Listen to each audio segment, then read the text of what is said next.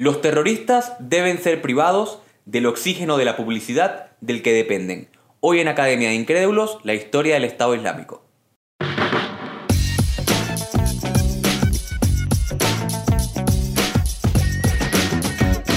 Esto es Academia de Incrédulos.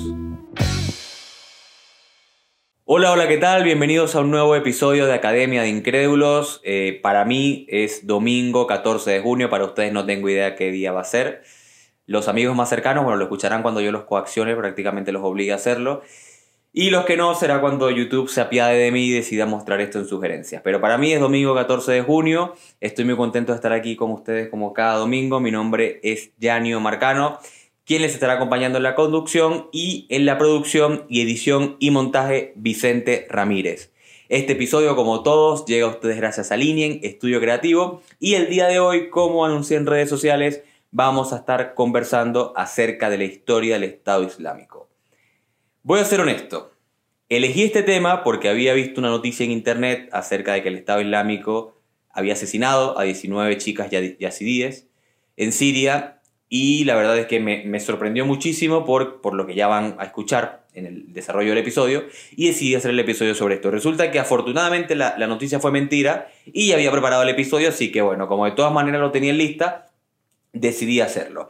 La frase con la que comencé es de Margaret Thatcher, eh, la que fuera conocida como la Dama de Hierro, que sé que es una figura que causa polémica hoy en día, y decidí usarla porque el Estado Islámico fue especialmente conocido por el efectivo uso de la publicidad y de la propaganda, cosa que ya veremos más adelante. Pero como siempre, para contextualizar un poquito, para entender un poco mejor el tema, hay que decir que ISIS, Estado Islámico, Daesh, responden a la misma organización terrorista que nació por allá por el 2003 y que alrededor del año 2012, 2013, 2014 se convirtió en un dolor de cabeza para los gobiernos en Occidente y se convirtió en una preocupación ciudadana prácticamente a nivel mundial. Para comenzar con su historia, vamos a decir que tiene su origen como una, como una facción de Al Qaeda en Irak contra la invasión estadounidense.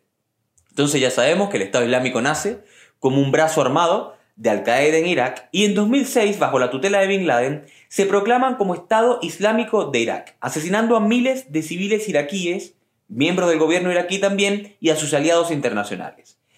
Debido a la intervención de Estados Unidos en ese momento en el conflicto, ellos sufrieron varios reveses, pero para el año 2009 van a tener un punto de inflexión que es cuando realmente va a comenzar la historia del Estado Islámico. En ese momento ellos se separan de Al Qaeda cuando deciden invadir Siria de forma independiente. Al Qaeda no estaba de acuerdo con ese, con ese acontecimiento y en ese momento se separan. Pero aquí viene la parte importante de la historia. ¿Cómo es que el Estado Islámico, que comenzó siendo una facción de Al-Qaeda, en el año 2009 se revitalizan y alcanzan el nivel y estatuto de organización terrorista la más peligrosa del mundo para ese momento de un día para otro? Antes de decir eso, que para mí es la parte más interesante del episodio, vamos a hacer unas pequeñas diferencias entre lo que es Al-Qaeda y lo que es el Estado Islámico, porque si bien es cierto que nosotros crecimos, bueno, yo por lo menos, escuchando mucho acerca de Bin en el atentado de las Torres Gemelas, en un mundo donde el mediatismo del terrorismo estaba en manos de Al-Qaeda, la realidad es que esto en los últimos años ha cambiado y que la imagen del terrorismo a nivel mundial, con los atentados en París, en Orlando, en Barcelona, en Turquía y en muchos otros lugares, han sido o han estado protagonizados por el Estado Islámico. Hay diferencias importantes entre, estas dos organizaciones. Una de ellas son sus orígenes, y es que Al Qaeda tiene orígenes en clases medias y altas, incluso miembros con estudios universitarios, e ISIS eh, se fundan en clases bajas e incluso muchas de estas personas tenían registros criminales. Otra de las diferencias son los objetivos que tenían cada uno, y es que Al Qaeda pretendía atacar naciones apóstatas, es decir, naciones no islámicas, y sobre todo lo que ellos llamaban la gran cabeza de la serpiente, que era Estados Unidos, mientras que ISIS tenía objetivos estratégicos más limitados y eran establecer un Estado islámico radical, sobre todo en la zona de Irak y Siria. Y por último, eh, la que para mí radica la gran diferencia entre estas dos organizaciones es el fundamentalismo religioso que profesaban, ya que Al Qaeda creía que el, problema en el mundo eran los no musulmanes, mientras creí que ISIS creían que la única forma de salvar el Islam era una purga, incluyendo a aquellos musulmanes que no profesaban el Islam que ellos defendían, que obviamente es la versión más radical del Islam. Ahora bien, volviendo al tema que había comentado anteriormente del 2009 y cómo el Estado Islámico se convierte en esta potencia del terrorismo. La versión oficial es que el financiamiento del Estado Islámico corrió a manos de gobiernos como el de Kuwait, como el de Arabia Saudita, como el de Omán, como el de Qatar, naciones importantes en materia petrolera y que sin duda alguna podían ver intereses en contar con eh, un grupo paramilitar que llevara a cabo sus eh, o llevar a cabo los intereses que tenían estos países sin eh, involucrarlos a ellos. Pero mi opinión, y es una opinión que está sustentada en análisis políticos, en historia y en geopolítica, es que hay un actor aquí que nunca se ha mencionado o no se ha mencionado casi, de todas maneras en internet se encuentra algo, y es, no es una teoría de la conspiración, y es que Estados Unidos durante el gobierno del señor Barack Obama, en 2009, cometió errores estratégicos en política exterior garrafales que permitieron el nacimiento del Estado Islámico como lo conocemos hoy. Y ustedes me van a decir, pero eso es una acusación gravísima, pero ¿cómo que Obama? Si Obama es simpático, que es el señor Moreno, que se presenta en los documentales y le estrecha la mano a todo el mundo. Sí, bueno, el señor Obama, no estoy diciendo que sea, que Obama obviamente creó el Estado Islámico de forma eh, intencional, obviamente no es así, pero lo que sucede es que para el año 2009 se va a gestar un movimiento en Oriente Medio que va a ser conocido como la Primavera Árabe. Todos nos enteramos de ella, lo vimos por Facebook, lo vimos por YouTube, por Twitter. Resultó ser que en Egipto se levantó eh, una insurrección civil en contra del presidente Hosni Mubarak, lo tumbaron del poder. Luego esa insurrección pasó a Libia, que quizás fue la que alcanzó mayor reconocimiento mediático por las maneras en la cual fue asesinado Muammar el Gaddafi, y ese movimiento de insurrección después pasó a Siria, donde se intentó derrocar al presidente Bashar al-Assad. Resulta que Estados Unidos, al igual que el resto de potencias europeas, estaba en contra de Bashar al-Assad y decidió para desestabilizar aquella guerra civil en la que se había convertido el conflicto en Siria, armar a los rebeldes que luchaban en contra de Bashar al-Assad. Y aquí voy a hacer un símil que me pareció interesante con algo que escuché mucho durante las protestas en Venezuela durante 2014 y 2016. Y es que mucha gente decía, Estados Unidos tiene que enviar armas a los guarimberos, Estados Unidos tiene que armar a estos muchachos que no tienen cómo enfrentarse al gobierno. Señores, esto no funciona así. Esto no funciona así. Los gobiernos cuando deciden establecer organizaciones armadas en países lo hacen con una planificación tal que toma décadas, que toma planes de inteligencia, que toma establecer bases en esos países, porque generalmente cuando las cosas se hacen así, a los golpes, salen mal. No me imagino yo que hubiese pasado en Venezuela si Estados Unidos hubiese decidido enviar billones de dólares a supuestamente a los jóvenes venezolanos para que lucharan en el conflicto contra Maduro y esto quizás hubiese salido de control y hubiese terminado estas armas en manos de los, en manos de los planes de los barrios venezolanos. Esto fue lo que pasó exactamente en Siria, esto fue responsabilidad de Barack Obama al ser el, el líder del gobierno ejecutivo de Estados Unidos y de su secretaria de Estado Hillary Clinton. Resulta que armaron a los rebeldes y ese financiamiento pasó de los rebeldes a una facción de Al Qaeda que quería distanciarse de ellos y que se convirtió en el Estado Islámico. A mí me parece interesante esto porque es algo que muy pocas veces se dice y a mí la verdad es que me interesa que los políticos paguen por sus errores políticos, porque si no es muy fácil tú cometer atrocidades en el mundo, luego salir en el documental de Jordan de The Last mostrándote como un señor simpático y luego sales con Jimmy Fallon y cantas una canción con él y resulta que eres la persona más simpática del mundo. Y la verdad es que no, que todos los políticos tienen sus errores y me parecía importante recalcarlos. Calmándome un poquito, entonces ya tenemos que eh, cómo el Estado Islámico alcanza esta preponderancia en el mundo, cuáles son sus diferencias con Al Qaeda y cómo nació esta organización.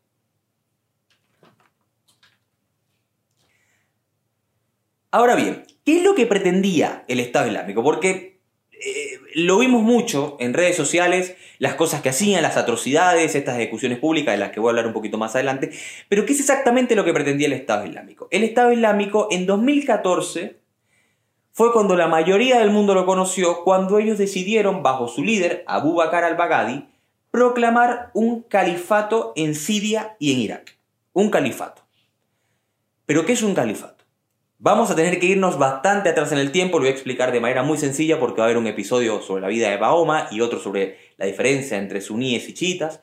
Pero básicamente lo que voy a decir es que cuando Mahoma, cuando Mahoma murió en el año 632, sus partidarios se dividieron en dos facciones.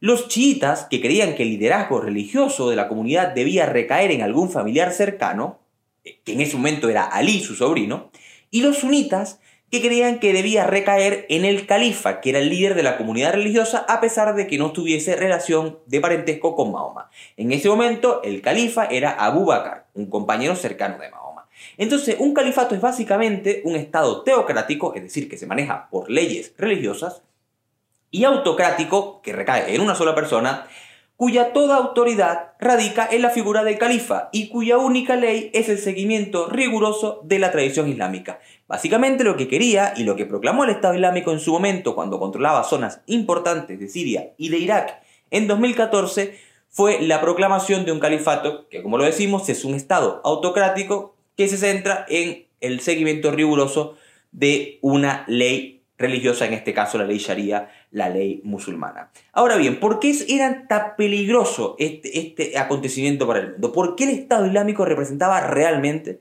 un problema para el equilibrio geopolítico mundial? Por varias razones. Primero, Oriente Medio es la región más inestable políticamente del planeta, para nadie es un secreto, de 70 noticias de acontecimientos bélicos, 60 son en Medio Oriente, solamente hay que ver los conflictos que hay todavía por el canal de Suez, los conflictos entre Palestina e Israel, eh, las rencillas políticas que dejó el desmembramiento del Imperio Otomano en el siglo pasado. Entonces, realmente eh, las potencias europeas y las potencias del mundo tratan cada vez más de establecer una especie de equilibrio en esta zona, Estados Unidos estableciendo un, un gobierno, un Estado satélite como lo es Israel, etc. Y el hecho de que una organización terrorista se haga con el territorio de Siria y de Irak, se imaginarán los peligros que representa eso, porque claro, teniendo a Siria e Irak, es mucho más fácil llevar a cabo una guerra armada contra Occidente, que es lo que pretendía también el Estado Islámico.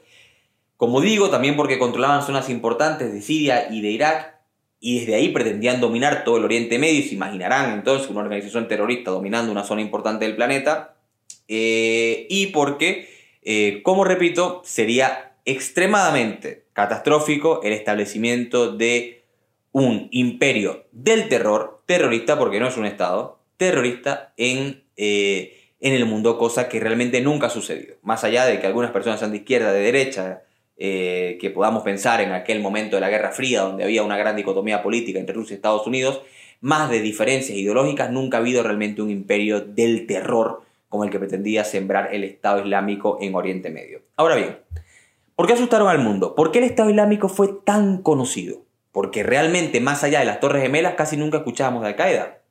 Y hay dos palabras clave, propaganda y reclutamiento. Respecto a lo primero, el Estado Islámico fue la primera organización terrorista que manejó asesores en comunicación que les desarrollaban planes estratégicos acerca de cómo difundir su mensaje de manera más eficiente.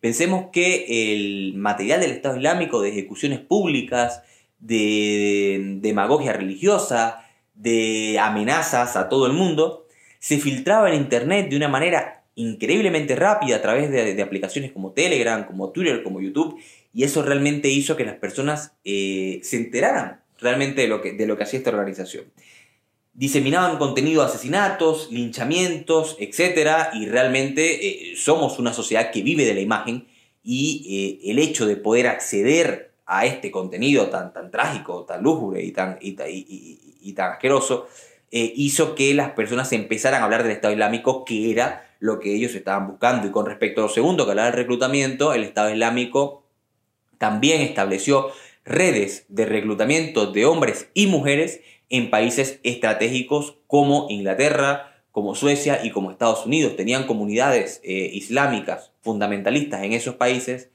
que eh, incluso siendo ciudadanos, ¿ah? ciudadanos franceses, ciudadanos estadounidenses, suecos, etcétera, que llevaban a cabo estas redes de reclutamiento de jóvenes, sobre todo entre 15 y 18 años, que obviamente sin conocer la historia de la religión, la historia de la, política y, de todo lo que representa estos conflictos em, ideológicos en Oriente Medio se habían seducidos por este mensaje e iban a enlistarse en la fila del Estado Islámico. Por eso era muy común ver cómo en medio de los videos de linchamientos y de asesinatos podíamos ver a personas de tez o de, o de etnias mm, muy identificables con los, con los países europeos, cosa que también sorprendía. Ahora bien, ¿Qué queda hoy del Estado Islámico? Porque si bien en 2014 proclamaron su califato, eh, inmediatamente después la comunidad internacional decidió actuar formando coaliciones militares para tratar de mermar su avance, su crecimiento, y para resumir la influencia de ISIS empezó a disminuir entre 2016 y 2017, perdiendo bastiones estratégicos importantes. En marzo de 2019, la coalición internacional que acabo de mencionar tomó Bagús, que era la última ciudad habitada, controlada por el Estado Islámico. En ese momento, el retiro de las tropas americanas, americanas de la región de Siria significó eh, que la batalla contra ISIS había acabado y que el Estado Islámico había quedado reducido a una mancha más en la historia del terrorismo internacional. Sin embargo, según algunos especialistas, eh, la lucha no se ha acabado porque ISIS mantiene activas redes de reclutamiento, y eh, cuadrillas de milicias en algunos países con la intención de levantarse eh, en un próximo momento. Como conclusión de esto, lo que voy a decir es que eh, no se puede juzgar al Islam por esto que está pasando. Yo tuve la oportunidad de vivir con cuatro musulmanes en un momento que, viví fuera de mi país y, fueron personas maravillosas que se sentían realmente avergonzados. Eran saudíes ellos eh, saudíes. Se sentían realmente avergonzados por lo que sucedía con el Estado Islámico y eh, todas las religiones han pasado por un momento de fundamentalismo negativo en la historia. Si no, pregúntele al cristianismo, del cual soy parte, eh, que protagonizaron aquellas lamentables campañas militares conocidas como las cruzadas en la Edad Media. Lamentablemente es este, este el momento donde le toca al Islam tener una facción que dice representarlo, pero que claramente no es así, y que lleva a cabo matanzas en nombre de Dios pero como digo, no es culpa del Islam, no es culpa de los musulmanes, sino de unos desadaptados que han malinterpretado una doctrina religiosa bastante, pero bastante bonita, como es el Islam. La última conclusión que quiero hacer, eh, la última reflexión, perdón, es que eh, estas cosas merecen nuestra atención a pesar de que sucedan en territorios que parecen demasiado remotos como para importarnos. El genocidio cultural y étnico que llevó a cabo el Estado Islámico en regiones como Siria y como Irak no ha tenido precedentes en la historia de la humanidad y siento que lamentablemente no se le ha dado la cobertura mediática necesaria. Está bien que nos importe lo que pasa en Francia, está bien que nos importe lo que pasa en Estados Unidos, pero creo que también tenemos un deber moral de preocuparnos también por lo que pasa en, eh, en Oriente Medio y en algunas zonas que no nos parecen tan familiares. Para despedirme, voy a recomendar específicamente una serie en Netflix llamada Califato. Espectacular. Yo no la había visto, me la recomendó mi hermana. Y eh, se va a entender mucho más lo que hablé acerca de ISIS si ven esa serie. Es corta, tiene 8 capítulos, es una, es una sola temporada y se la recomiendo un montón. Si les gustó el episodio, como siempre, o si no les gustó, da lo mismo, por favor suscríbanse, no les cuesta nada. Eh, suscríbanse en YouTube, denle un like al video y si lo siguieron por Spotify también denle seguir, aunque en Spotify nunca me dice cuántos son, pero denle seguir igual porque em, no está de más, no está de. Así que bueno, esto fue Academia de Incrédulos con un nuevo episodio del día de hoy, la historia del Estado Islámico. Espero que haya sido de su agrado y como siempre nos vemos en un próximo episodio. Chao, chao.